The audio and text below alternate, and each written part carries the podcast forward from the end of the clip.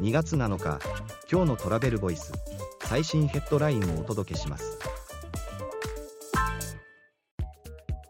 春節期間の東アジアから沖縄への入域需要航空予約は3万1000席台湾が半数以上中国は回復遅れ。沖縄観光コンベンションビューローが2024年2月10日から始まる春節連休期間の沖縄へ旅行者需要を取りまとめ直行便を運航している台湾韓国香港中国の各航空会社15社の予約は約3万1000座席。台湾が半数以上。中国は全体の8%程度に。次のニュースです。福井県勝山市の DMO 電動自転車レンタルと観光施設入館料をセットにした周遊プラン。福井県の DMO である勝山市観光まちづくりが電動自転車のレンタルと観光施設の入館料などを組み合わせた周遊プランの予約受付を開始した。プランは3月21日から提供。次のニュースです。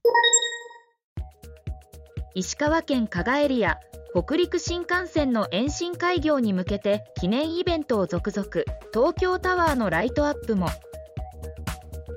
石川県加賀エリアは2024年3月16日の北陸新幹線金沢敦賀間の開業に向けて地域の魅力を伝えるさまざまなイベントを開催する。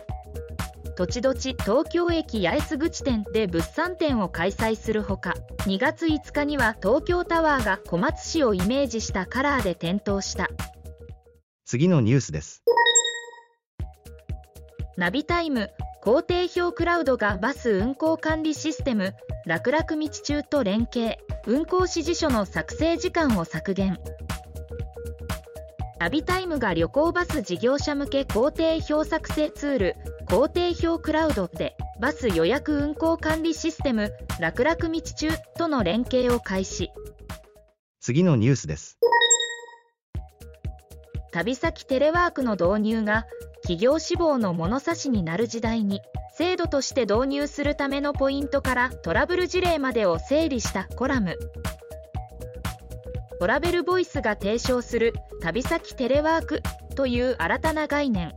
制度導入への論点をワーケーション社労士岩田氏が整理するコラムの第4弾。今回は旅先テレワークを実際に企業が導入する際のポイントや留意点について解説します。記事の詳細はトラベルボイス .jp で。ではまた明日。